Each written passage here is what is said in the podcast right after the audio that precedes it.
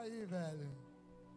Confesso para vocês que depois das 2.300 vezes que subi no púlpito para pregar o evangelho, hoje estou com um friozinho na barriga. Vai entender? Acredito que Deus dá um jeito de nos mostrar que nós somos nada e Ele é tudo. Acredito que Deus sempre dá um jeito de mostrar para nós que quando nós achamos que estamos prontos, nós precisamos ainda mais dessa presença, nos dando segurança e certeza da nossa vida. Hoje eu quero pregar uma mensagem que tem a ver com a primeira mensagem que eu preguei aqui logo depois que eu fui saí dessa comunidade na época do Ministério da Adoração, saí daqui em busca de novos rumos, vivi um monte de aventuras em Deus, me tornei do Bocão o Juliano Rimador, cantamos por tudo quanto é canto aí do Rio Grande do Sul, algum pedaço do Brasil e fora do Brasil. E aí Deus me trouxe, no dia que o Senhor me trouxe, eu parei naquela porta, na época o presidente da igreja perguntou para mim, falou uma coisa para mim e perguntou: "Tem bala na agulha para trazer uma mensagem para nós assim, de supetão, sem saber que tu ia pregar?" E eu falei para ele: "Ó, oh, pastor, hoje eu vim para buscar Deus com a minha esposa, estava de mãozinha dada com a minha esposa maravilhosa. Mas já que o Senhor está pedindo, nós tem. E naquele dia eu preguei uma palavra que estava em Gênesis 37, 19, que dizia o seguinte: E lá vem o maior dos sonhadores.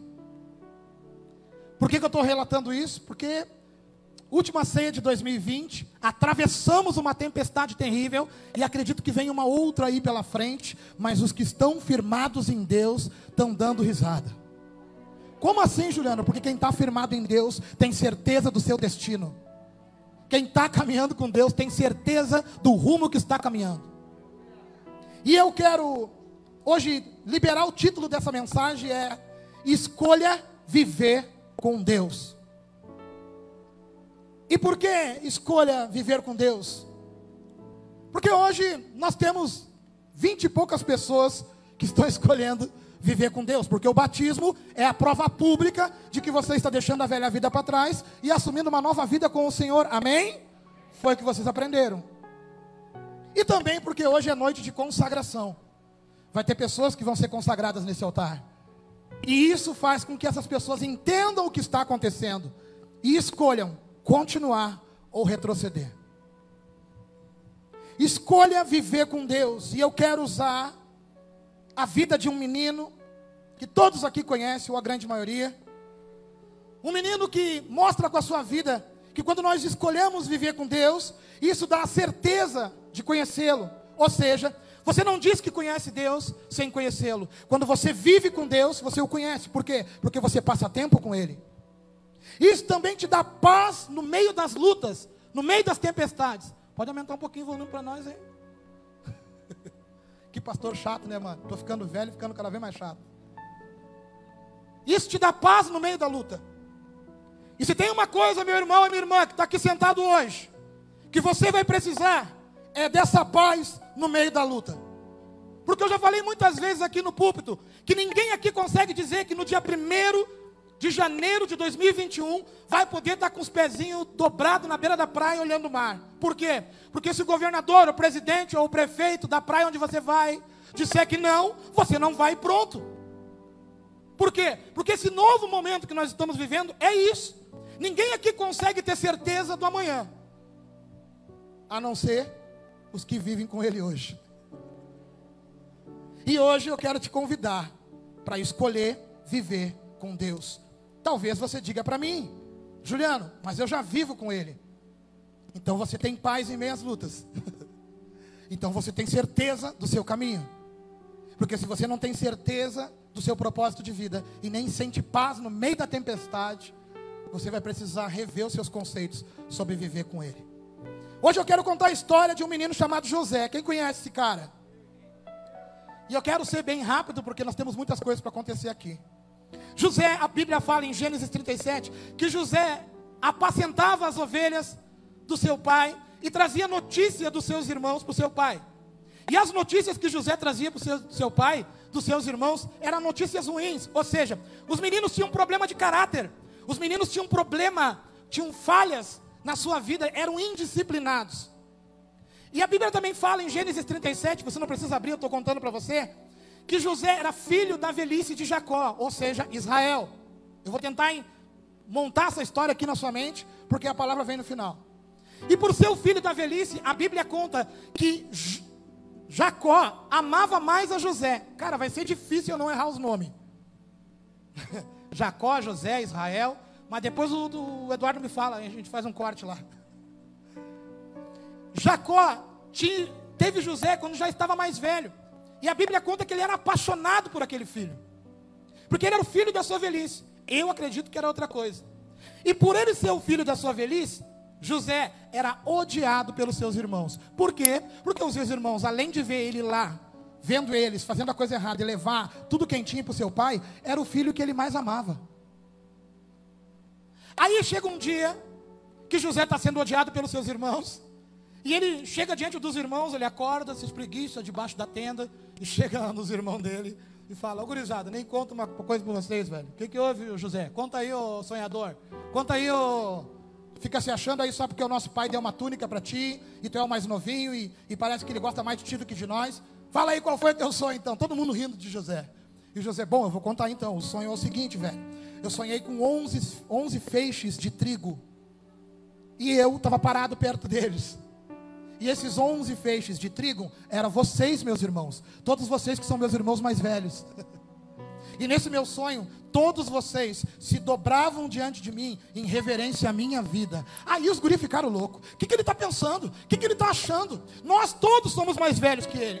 Pela hierarquia cultural, tudo que acontece, primeiro acontece com nós, tudo que tem de autoridade, primeiro passa pela nossa mão, para depois cair na mão desse guri. Agora ele vem querer dizer que ele, o mais novo, só porque é o queridinho do papai, porque é frágil talvez, porque isso, porque aquilo outro, vem querer dizer para nós que ele é o cara que está de pé e nós estamos nos dobrando diante dele. Ou seja, os seus irmãos ficaram malucos, ficaram nervosos, porque aquilo ali era uma afronta para eles. Eles já não gostavam do irmão, ainda o irmão sonha dizendo que eles vão se dobrar diante dele, e José continuou na dele, afinal de contas, José estava sonhando. Aí ele deita para dormir de novo e quando acorda, o que, que acontece? Tá os 11 irmãos, a mãe e o pai, e ele chega. Bah, que bom que vocês estão aí, velho. Pai, mãe, eu tive outro sonho. Aí os gritos tiram uma onda deles de novo. Lá vem o sonhador. Tá, então deixa eu contar o sonho. Os gritos tudo rindo dele. A mãe e o pai atento, porque mãe e pai é assim. E ele começa a falar. Mãe, sonhei que tinham 11 estrelas. Pai, tinha o sol e tinha a lua e que todos esses, onze estrelas, sol e lua, estavam diante de mim e se dobravam diante da minha presença. Aí os guris enlouqueceram. Viu, pai? Viu, mãe? Esse guri não está batendo bem. Aonde já se viu? Nós, tudo bem, somos irmãos, crescemos juntos. É comum a gente não se respeitar tanto. Mas ele falar que tu, pai, tu, que é o nosso patriarca, tu, que escreveu a história e nos trouxe até aqui, dizer que tu, pai, vai se dobrar diante dele. Isso é inadmissível. A Bíblia conta que os irmãos se enfureceram, mas que o pai guardava aquilo no seu coração. Continuando. Jacó chama um dia José e diz: Ô José, vai lá ver teus irmãos. Depois você lê em Gênesis 37. Vai lá e me diz se eles estão fazendo a coisa certa. Esses guris são malucos, esses guris são indisciplinados. Vai lá e olha para o pai, porque tu sempre relata a verdade para o pai. E aí, José vai ao encontro dos irmãos. A Bíblia conta que enquanto ele caminha pelo caminho, ele encontra um forasteiro. E esse forasteiro pergunta para ele: Onde é que tu vai? E ele fala: Estou indo em busca dos meus irmãos. Tu não viu eles por aí? E ele, olha só, tinha um grupo de meninos cuidando de ovelhas em tal lugar, mas ali eles não estão mais, eles se deslocaram para outro. Só que o detalhe é que o pai deles mandou eles irem até um lugar, e por eles serem indisciplinados, eles pegaram as ovelhas e foram para outro lugar. Por quê? Porque lá nesse outro lugar, ninguém via eles e eles podiam fazer tudo o que eles queriam, ou seja, ser indisciplinados, ser uns caras sem limite, ser uns caras sem noção, ser uns caras o oposto da verdade de Deus. E a Bíblia conta que José, sabendo agora onde estão os seus irmãos, passando pelo lugar de onde eles tinham que estar, vai até o lugar onde eles estão. E quando ele está chegando, os seus irmãos olham de longe e dizem: Ih, aí que entra essa mensagem. Gênesis 37, 19. Lá vem o tal sonhador. Quando ele vai se aproximando, o irmão mais velho diz para os outros irmãos: Olha só, ninguém gosta desse guri. Ninguém vai com a cara desse fedelho. Ninguém vai com os cornos desse cara. O que que faltou para nós? Matar esse cara. Olha só, era o irmão deles. E meninos que viveram debaixo da tenda de um homem chamado Jacó, que agora se chamava Israel, porque foi escolhido por Deus. Por que, que eles não eram adeptos desse Deus? Porque dentro deles tinha ciúme, tinha inveja, porque dentro deles tinha ganância. E o que, que tinha dentro de José? Deus. José tinha Deus, mano. E se tem uma coisa que tem problema, tem muita gente com problema, é quando você olha para alguém que tem Deus e você olha assim e pensa, não gosta daquele cara simples, porque ele tem Deus. Simples, porque ela tem Deus. E você acha que tem Deus, porque você quer viver do mesmo jeito que vive alguém do mundo. Mas a pessoa que se separa, que se santifica, que vive à parte, buscando a face de Deus, tem uma vida diferente. Aí você acha essa vida quadrada e chata. Mas você não quer admitir que aquela pessoa tem mais Deus do que você. Está ajudando que forte isso, porque tem um monte de visitante. Eu não estou falando de ser mais que alguém, ninguém é mais que ninguém neste lugar. Mas quando tu olha no semblante de uma pessoa e tu vê a paz que excede todo entendimento, isso é fruto de um preço pago, de alguém que caminha com Deus constantemente. Isso é fruto de pessoas que dizem não para muitas coisas, para poder agradar o coração do pai. E era isso que José fazia. Em vez de ele estar no meio dos irmãos dele fazendo tudo errado, ele olhava tudo errado e não participava e trazia a notícia quente para o pai dele. Ah, então quer dizer que ele era um caguete? Não, ele era um homem correto, um homem certo. E era por isso que o Senhor dava para ele sonhos. Aí José está se aproximando dos irmãos, pensa em matar. Vamos matar esse guri, não tem? Vamos acabar com a vida desse cara. Vamos acabar com o nosso problema. Além de ser caguete, é o queridinho do papai e vai sobrar mais de tudo para nós. Quando o pai morrer, a herança vai ser maior e melhor. Vamos acabar com esse guri. E a Bíblia conta que quando ele se aproximou, um dos irmãos falou: Não vamos matá-lo. Vamos colocar ele dentro de um buraco. E aqui nesse buraco, vamos deixar ele ali. E vamos ver o que a gente vai fazer com ele depois. E diz que agarraram José, rasgaram as suas roupas, jogaram dentro de um buraco. E ele olhava para cima e os seus irmãos ficavam lá de cima rindo. Tudo porque José escolheu viver com Deus. E eles queriam viver uma vida que achava que era com Deus, mas não tinha nada a ver com Ele. Uma vida incorreta. Uma vida cheia de desfrutar dos seus prazeres, sem dizer não para nada a Bíblia, a história conta que esses meninos, os filhos de Jacó, eram homens violentos. Eram homens violentos, que eram homens indisciplinados no último. Já José era totalmente diferente. E agora a gente fica pensando por que, que ele era o queridinho. Tudo começou quando o pai escolheu ele para ser o queridinho. Eu vou te dizer por que, que José era o queridinho. Porque José vivia a vontade de Deus constantemente. E Israel conheceu esse Deus. E quando olhava para o seu filho, encontrava esse Deus no seu filho. Amém? Acontece o que? Eles pegam o seu irmão e jogam. E enquanto eles estão comendo pão na beira da cisterna, a cisterna era um poço vazio. Vem passando uma carroça, uma tribo de ismaelitas. E eles tocaram no assunto de quem sabe a gente vende ele como escravo, ganha um dinheiro, rasga as vestes dele e diz para o pai e para a mãe que as feras do deserto mataram ele. E é isso que eles fazem. Chegam os ismaelitas, pegam José, entregam ele por uma micharia, não mataram o seu irmão, e vão e contam para o seu pai que uma fera do deserto atacou o menino. Mataram um bode, jogaram sangue em cima e contam que uma fera matou o menino. A Bíblia fala que o seu pai chorou amargamente. E quando foram tentar consolar ele, quando foram consolar, consolar ele, ele disse: Não venham me consolar. Eu quero chorar até descer o túmulo aonde está o meu filho. José foi levado para o Egito escravo. Chegando no Egito. A Bíblia conta em Gênesis 39, 1. Pode acender a luz, por favor.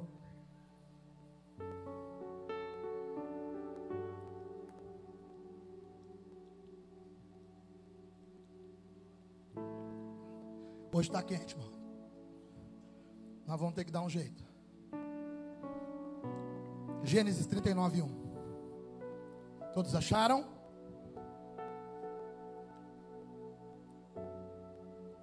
Você que nos acompanha pela internet, aproveite. Estamos transmitindo em 4K. E em breve vai aumentar a qualidade para engrandecer o nome do Senhor. Acreditamos que a comunidade não é uma igreja só em Alvorada, mas é uma igreja espalhada pelo mundo. Então você é bem-vindo nessa transmissão, amém?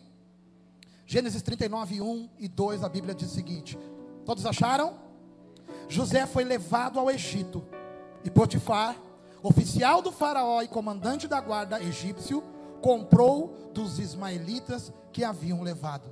Continuando, o Senhor era com José, que veio a ser homem próspero e estava na casa do seu senhor egípcio. Pode apagar, por favor. Ele foi vendido, e quando botou o pé no Egito, o chefe da guarda, o comandante da guarda do rei, bota os olhos nele, de alguma forma ele se encanta e diz: Cara, vou pegar esse gurizinho aí.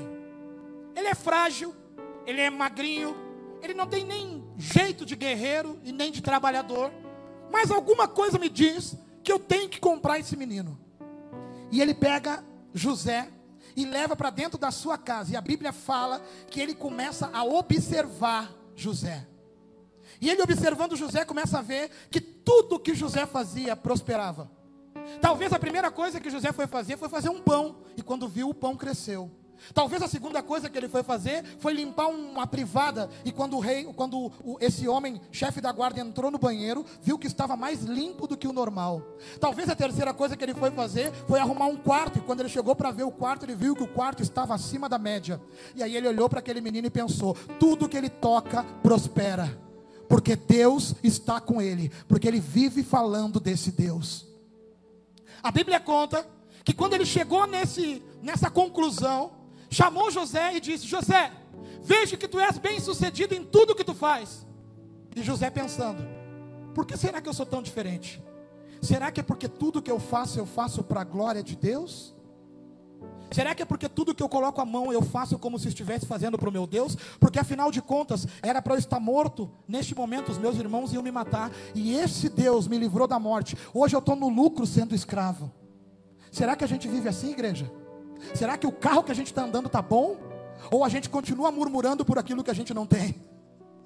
Será que a casa que nós moramos está boa? Ou nós estamos insatisfeitos por causa da crise? Não vamos conseguir trocar ou pintar ela no final do ano. Como é que está o nosso coração diante daquilo que Deus tem nos dado? Como é que está a sua vida diante daquilo que o Senhor tem proporcionado para você viver?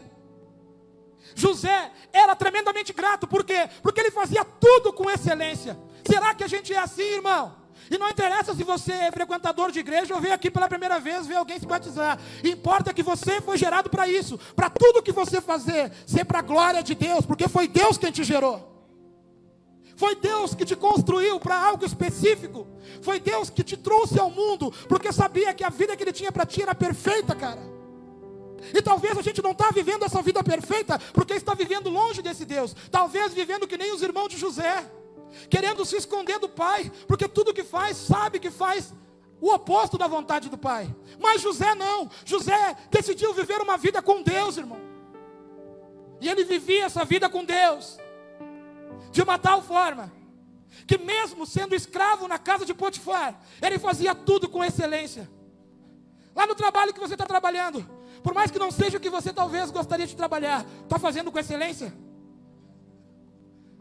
Ah, Juliana, eu estou desgostado do meu trabalho. Se não fizer com excelência, o Senhor não vai te confiar algo maior, velho.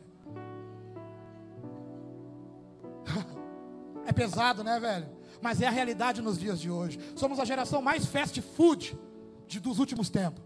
Tudo temos que ter pronto. Tá aí os pais aí, tem alguns pais aí, ó. Tem a geração dos 50, dos 60, que estão aqui sentados que sabem que para eles nada foi fácil. Não tinha o professor Google. Quando estava na faculdade tinha que estudar. Quando foi fazer uma prova, tinha que ir lá e fazer a prova. Não tinha aquela empurradinha, não tinha aquela coisinha daqui dali, não tinha jogo de cintura. E nós temos tudo. E o que temos feito com esse tudo? Glorificado o nome de Deus ou murmurado por aquilo que nós não temos? Talvez a gente tenha tudo para ser feliz, cara. Mas está de olho na grama do vizinho, porque a grama do vizinho é mais verde. Ah, eu queria mesmo. Tá, mas o que, que tu plantou hoje para tua grama também ficar verde? O que, que tu fez? O que que tu renunciou de tempo da tua vida? A Bíblia fala que esse homem chama José e coloca José no lugar mais alto. E diz: Ó oh, José, tu vai mandar em todo o bagulho aqui. Quem sabe da minha casa agora é tu. E diz que José foi tão bem, tão bem, tão bem, que a única coisa que esse comandante, Potifar, sabia da casa dele era da porção de pão que tinha na mão dele. Por quê? Porque José servia. Tudo mais que ele tinha, toda a riqueza que ele tinha, todo o poder que ele tinha, ele não tinha ideia do que ele tinha. Por quê? Porque quem cuidava de tudo era José. E cuidava com excelência que ele não se preocupava. Pensa bem. Do menino que era para morrer, agora mordomo, fazendo tudo direitinho, tudo certinho. Do nada, do nada, a mina de Potifar começa a olhar para ele e começa, hum, bonitinho esse José, né? Vou dar uns beijinhos nesse gatinho. E chega chegando em José, e aí José, vamos ou não vamos? Vai andar com medo. Vamos que Potifar não vai nem sonhar. Não. Ele me deu autoridade sobre tudo neste lugar. A única coisa que ele falou que é só dele é tu. E eu, como respeito Deus na vida deste cara, e sei que não agrada o meu Deus, eu vou me manter firme. Aí a mulher continuou insistindo, continuou insistindo. E o que, que aconteceu lá na frente? Um dia José entra dentro da casa, a Bíblia conta tudo isso, amém? Quando ele entra dentro da baia lá, não tem ninguém, ninguém está no palácio do comandante. Aí do nada a mina entra, chega em José e diz: José, vai ser hoje, vai ser agora. E diz que ela agarra José. Antes ela só se oferecia, agora ela agarra.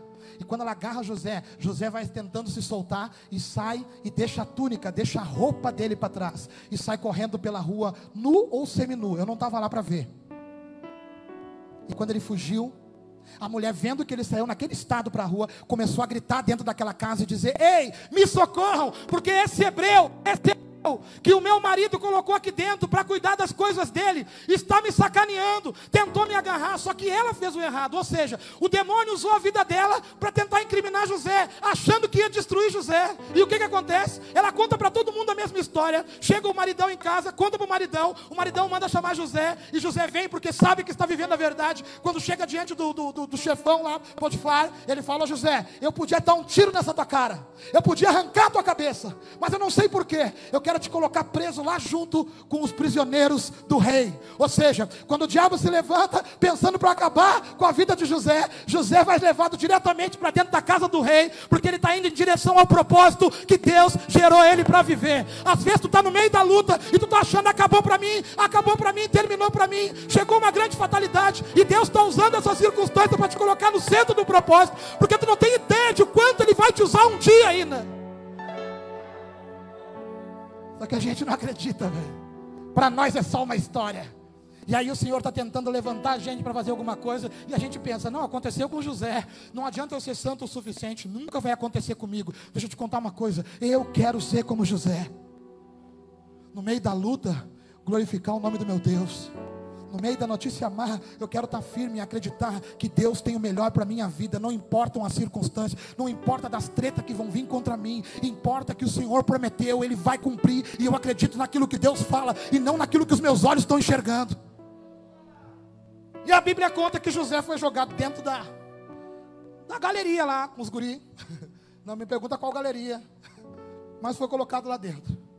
E acreditem, Chegando José, dorme o primeiro dia, dorme o segundo dia, no terceiro dia se levanta e começa a varrer a cela.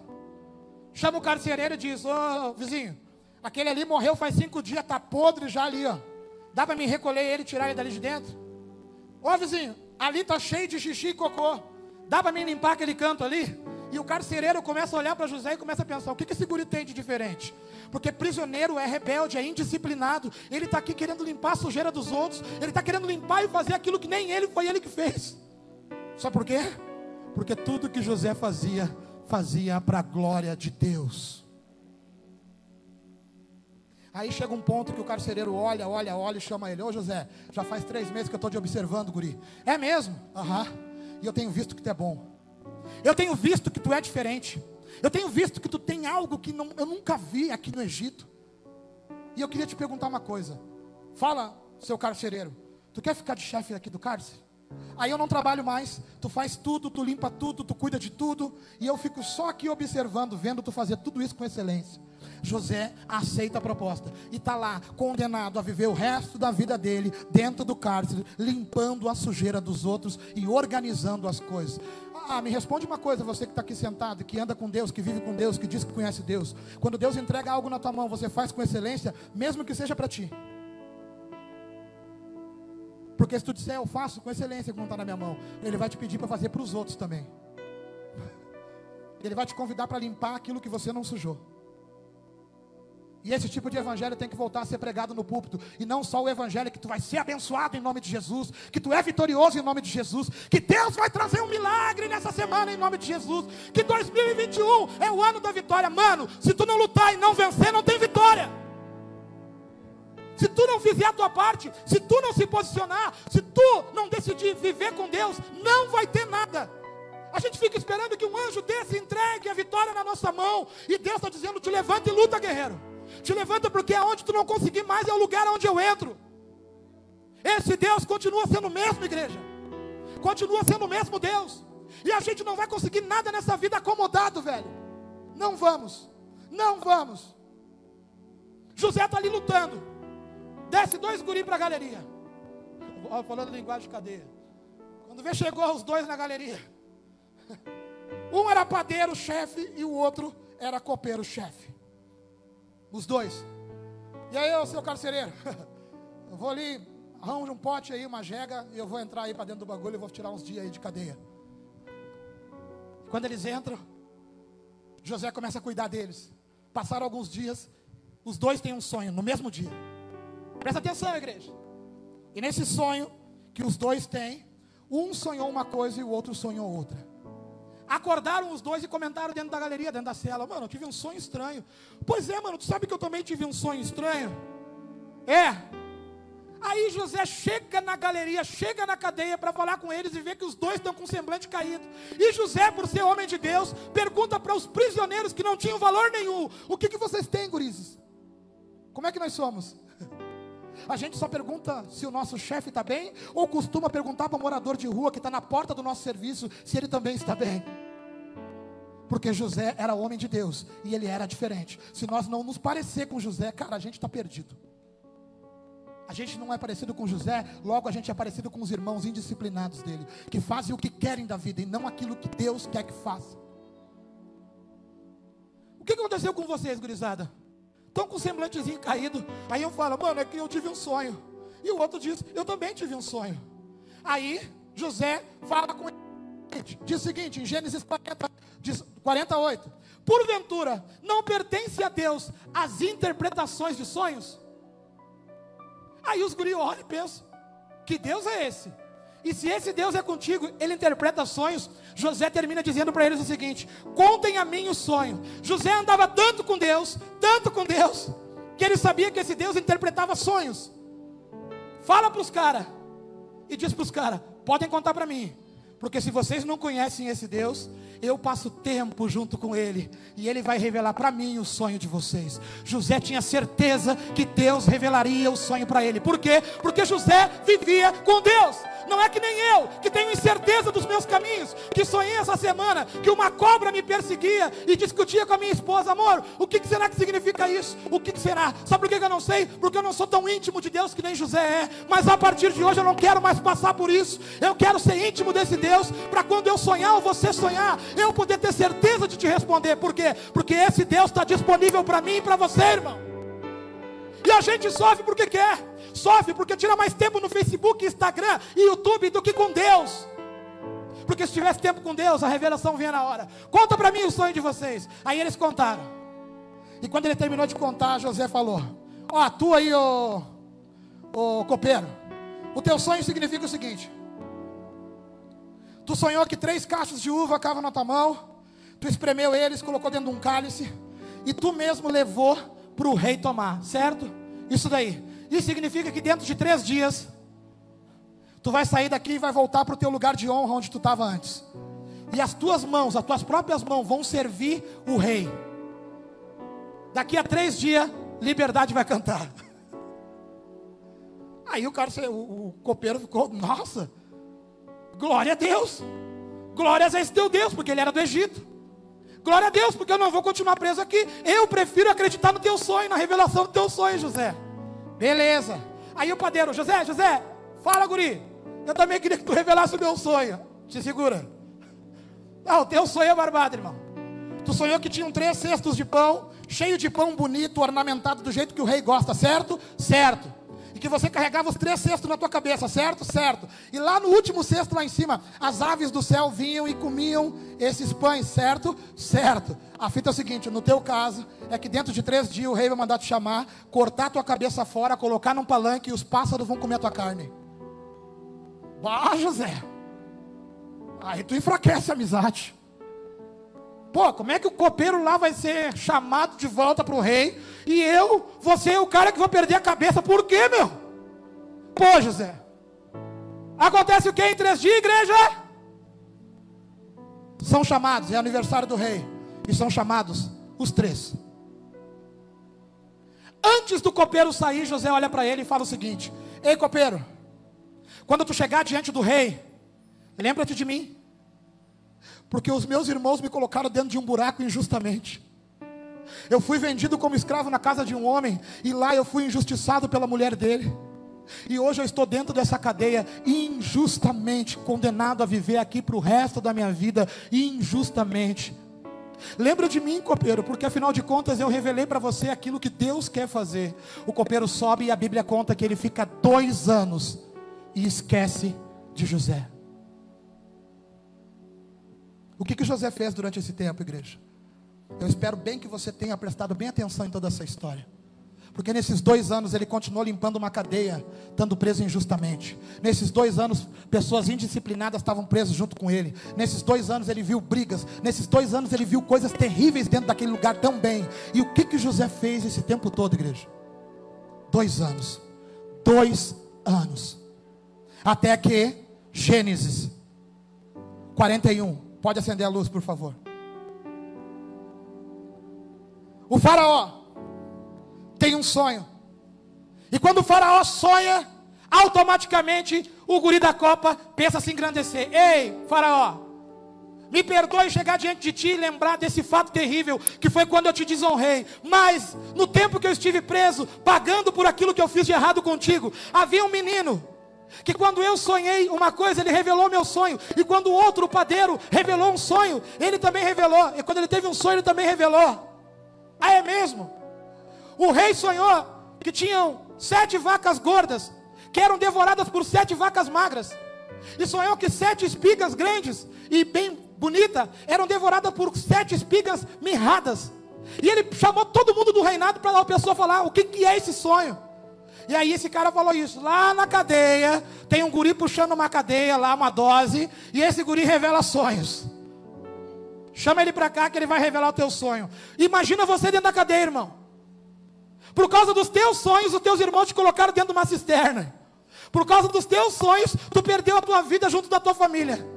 Aí alguém manda chamar o cara que está preso há mais de dois anos para revelar um sonho do rei. Se errar, já sabe.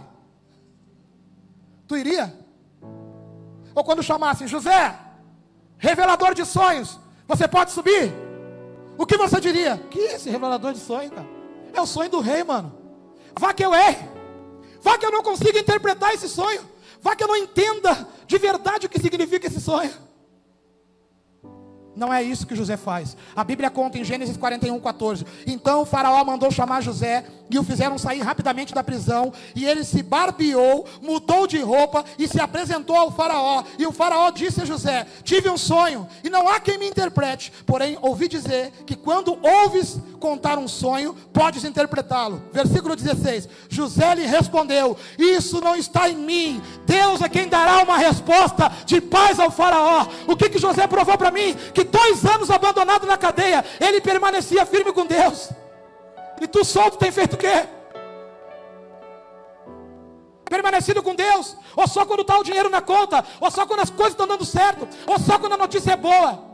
Ah, Juliano, está muito forte essa mensagem, cara. Comunidade cristã, lugar de filho, foi chamada nessa terra para pregar o evangelho genuíno e não ficar dizendo que você é vencedor quando você não vence nada se levanta e vá para cima, porque o Senhor é contigo, mas se tu não acredita, eu não posso fazer nada. Irmãos, há 12 anos atrás eu era esse cara derrotado.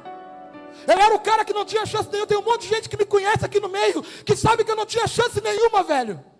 Mas me disseram que Deus podia mudar a minha história. E eu acreditei. Independente dos tombos no meio do caminho, eu continuei acreditando. E o que tu está vendo hoje, porque tu está vendo, é porque Deus fez, e não porque eu sou bom. é porque Deus pode fazer, e não porque você é bom. A sua parte é permanecer com Ele, é continuar com Ele. É no dia bom tu glorificar o nome dele e se alegrar. É no dia da luta ele continuar sendo teu Deus. Dois anos se passaram. Quando chamaram a ele, ele pulou, fez a barba, trocou de roupa, chegou diante do rei. Ele não fez reverência nenhuma. Ele não se dobrou, ele não fez frufru. Ele não deu tapinha no ombro que nem a gente faz quando tem alguém importante perto de nós. Disseram que tu interpreta sonhos. Eu não faço nada. Quem faz é o Deus, que eu sou íntimo, que vivo todo esse tempo, que reina e é poderoso para fazer qualquer coisa. Quando alguém diz que você é bom, você rende a glória a quem? Ah, eu sou bom mesmo, eu jogo futebol mesmo. Ah, eu canto rap mesmo, eu sou bom. Ah, eu sou bom motorista mesmo. Ou você aponta para o céu e diz: A honra e a glória é do Senhor.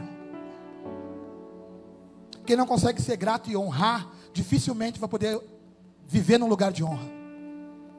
Quem não consegue reconhecer aquilo que está acima de você, dificilmente vai conseguir ter uma vida que Deus quer que você tenha. Por quê? Porque sempre vai ter um Deus acima de você. E aqui José prova que tinha um Deus sobre ele. Gênesis 41, 25. Então José lhe disse: O sonho é esse, Faraó. Deus mostrou ao Faraó o que ele há de fazer. Ou seja, dizendo que Deus, o Deus de José, está dizendo para o Faraó o que ele tem que fazer mediante aquele sonho, já que ele revelou. Gênesis 41. O sonho veio ao Faraó duas vezes, porque isso foi determinado por Deus, e ele em breve o fará. Portanto, que o Faraó encontre agora um homem de discernimento e sabedoria e ponha sobre a terra do Egito. Olha o que ele fala agora no versículo 34. O Faraó deve fazer assim. Todo mundo tinha medo do Faraó.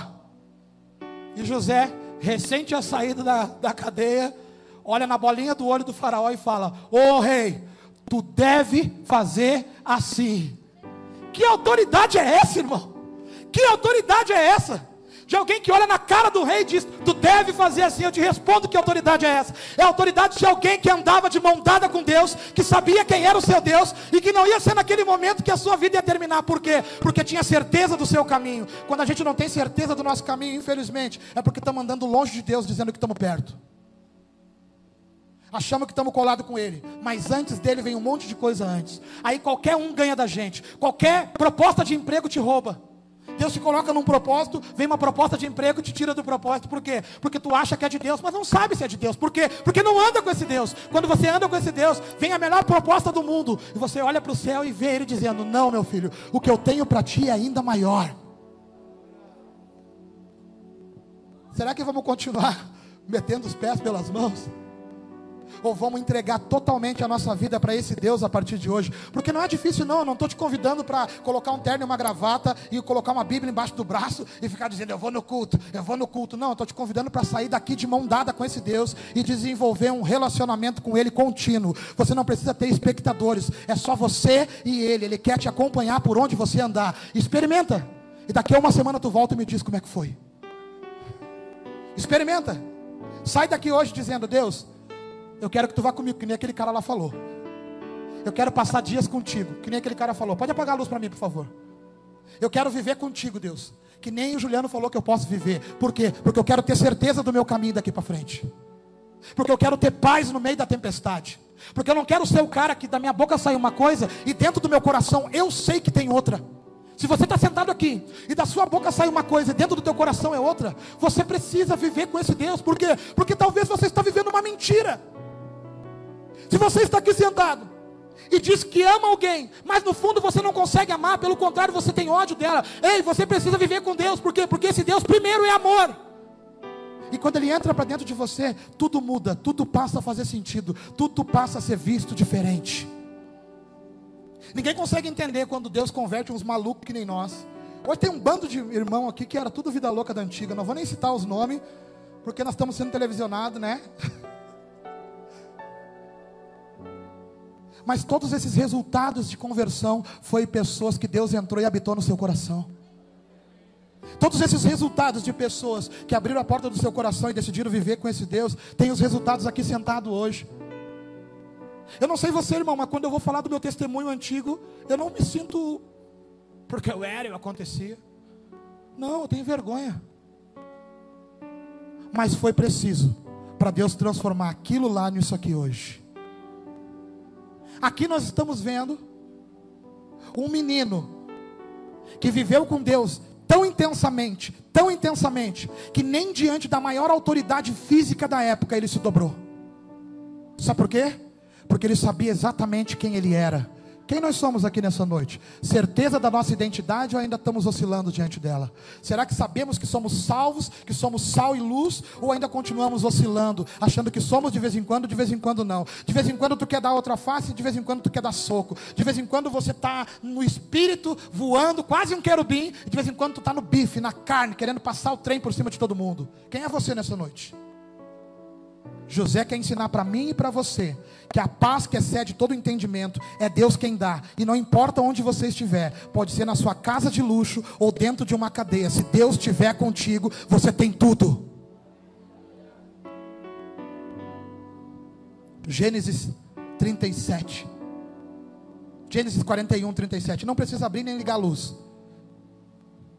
Esse conselho foi bom aos olhos do Faraó e aos olhos de todos os seus subordinados. Então o Faraó perguntou aos seus subordinados: Poderíamos achar um homem como este, em que esteja o Espírito de Deus?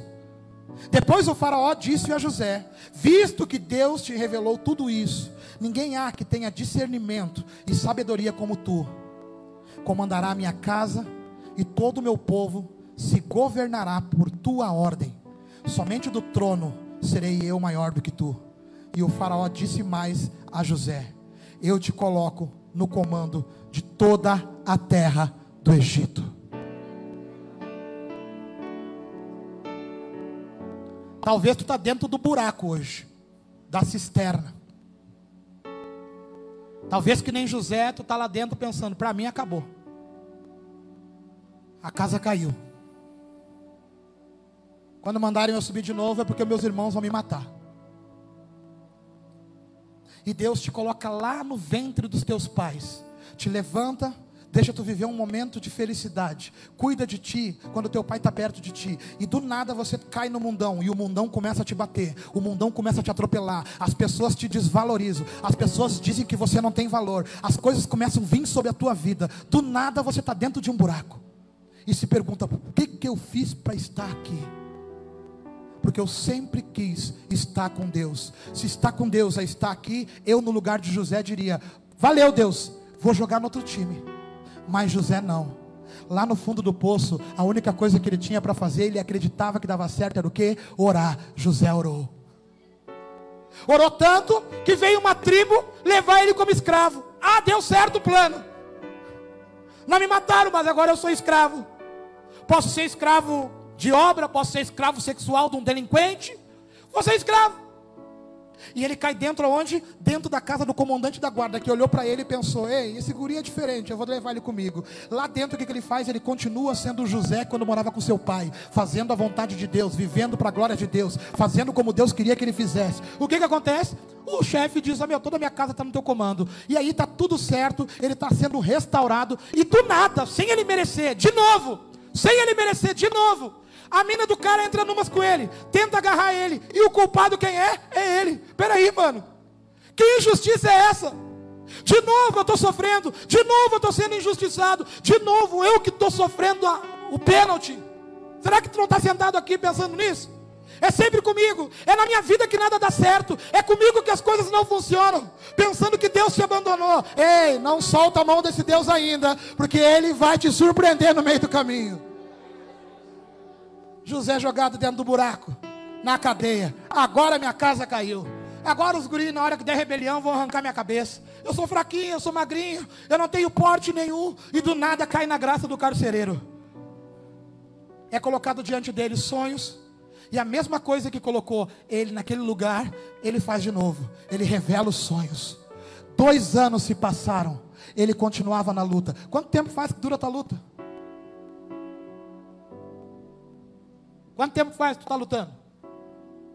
Porque se faz mês tu está pensando em desistir, me perdoe.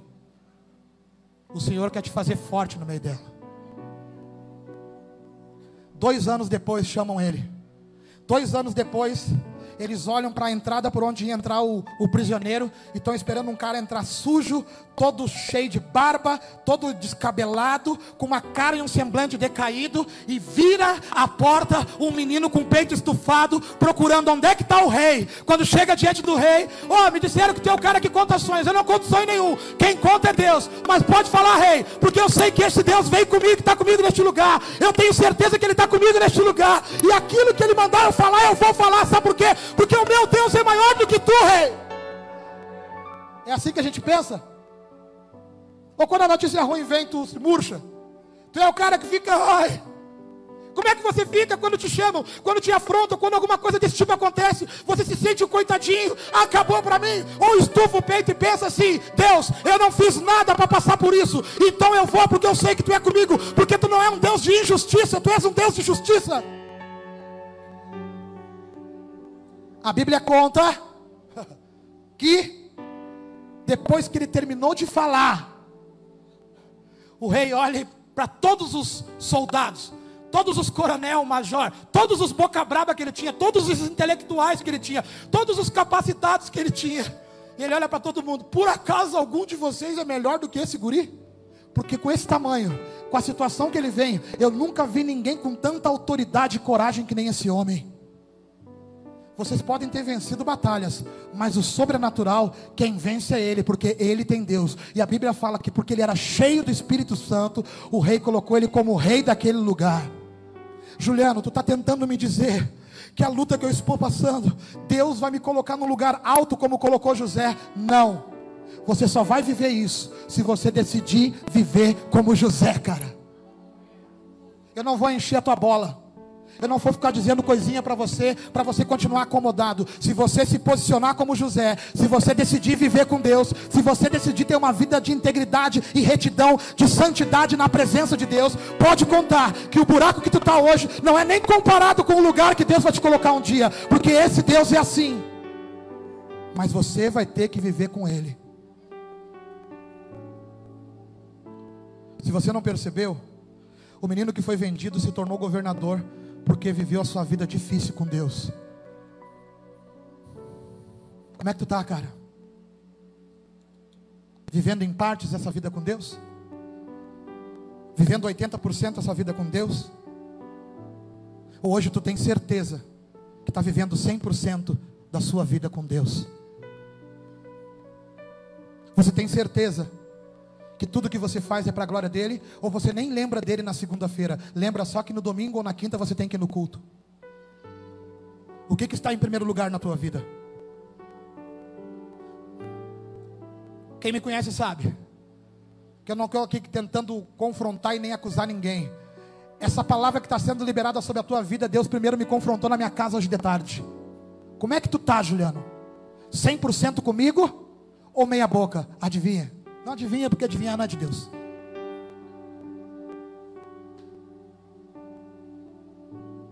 Minha esposa saiu para levar os filhos para a casa da sogra, para eu ter o meu devocional muito quente. Fiquei na sala hoje, liguei um arzinho. E quando eu vi, eu estava derramado, dizendo: Deus, eu não posso pregar essa palavra. Por quê? Porque tem gente que está mais vivendo contigo do que eu. Mas eu quero, Deus. Eu quero pregar essa palavra um dia e dizer: Ei, e aí Deus começou a trazer na minha memória, na minha mente. Eu tenho visto tu lutar, meu filho.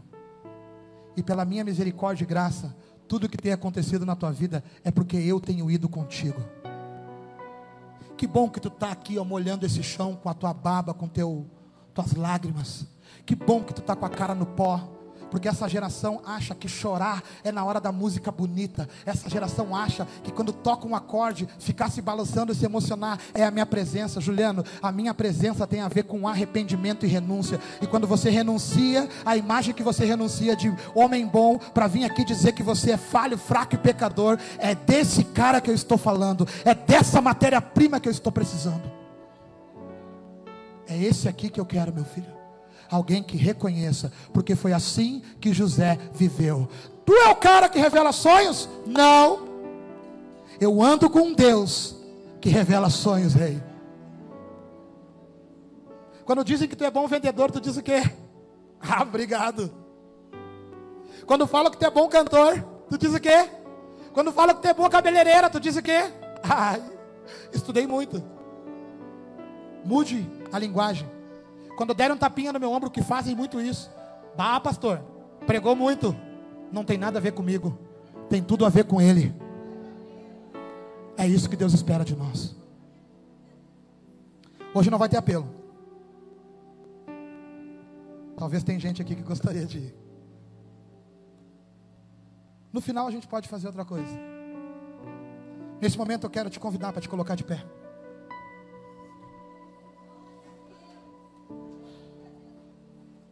Escolha viver com Deus. Por quê? Porque isso te dá certeza de que você conhece Ele de verdade. Porque isso te dá paz no meio das lutas. Somente com Deus, José manteve a estabilidade emocional, velho. Dentro de uma cadeia, com gente morta, violenta, talvez desequilibrados, ele permanecer em Deus é um desafio. Como é que você está? No meio da situação que você está vivendo hoje. Porque está todo mundo dentro de um mesmo barco. Está todo mundo vivendo a mesma realidade. Quem ganhava muito talvez está ganhando menos. E quem ganhava pouco talvez está ganhando nada. Pessoas aqui estão vendo coisas escorregar pelo meio dos dedos. Relacionamentos. Uma série de coisas que acontecem dentro de você. E os rumores são de que a coisa vai piorar. Ou você tem ouvido falar que isso vai cessar? Que a verdade que nós estamos vivendo no mundo hoje, porque não é só nós, os alvoradenses, porto alegrense e gaúcho, é o mundo todo vivendo a mesma coisa. Me responde uma coisa: você está bem, feliz, tranquilo e seguro como você está? Ou você precisa de mais segurança, mais tranquilidade? Se tu disser que tu precisa de mais, eu te digo aonde tu vai encontrar: numa vida com Deus. Mas essa vida com Deus, já quero te alertar, não é uma vida de qualquer jeito, viu? Não é uma vida que você vem no culto, bate cartão e diz: Eu vou lá pegar uma bênção. Não vou nem dizer. Ninguém está dando passe aqui, irmão. Tu entra, fala com teu pai e o teu pai te leva. Tu entra, tu recebe uma oração e Deus te conduz. Deus não quer que eu te dê algo, Deus quer que você busque esse algo. Você não pode permanecer na zona.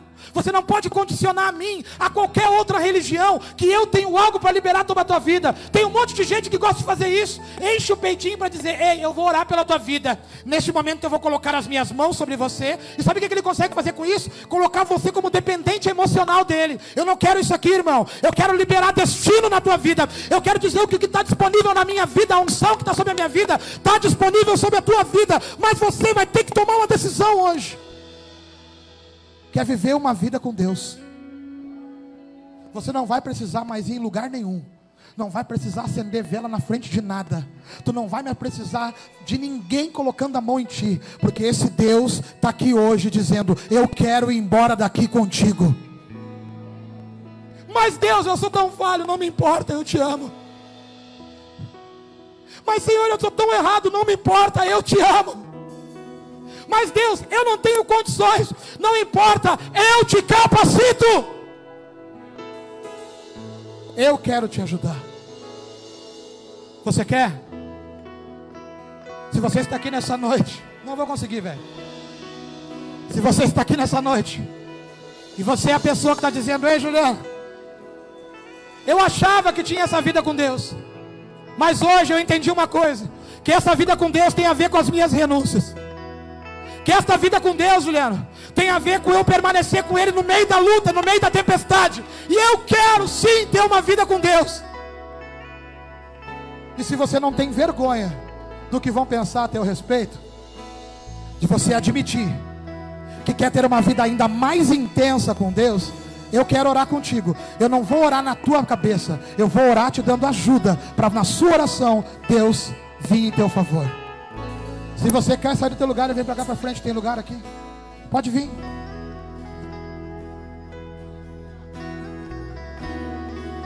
Os obreiros não vão precisar orar por ninguém hoje. Pode vir bem para frente.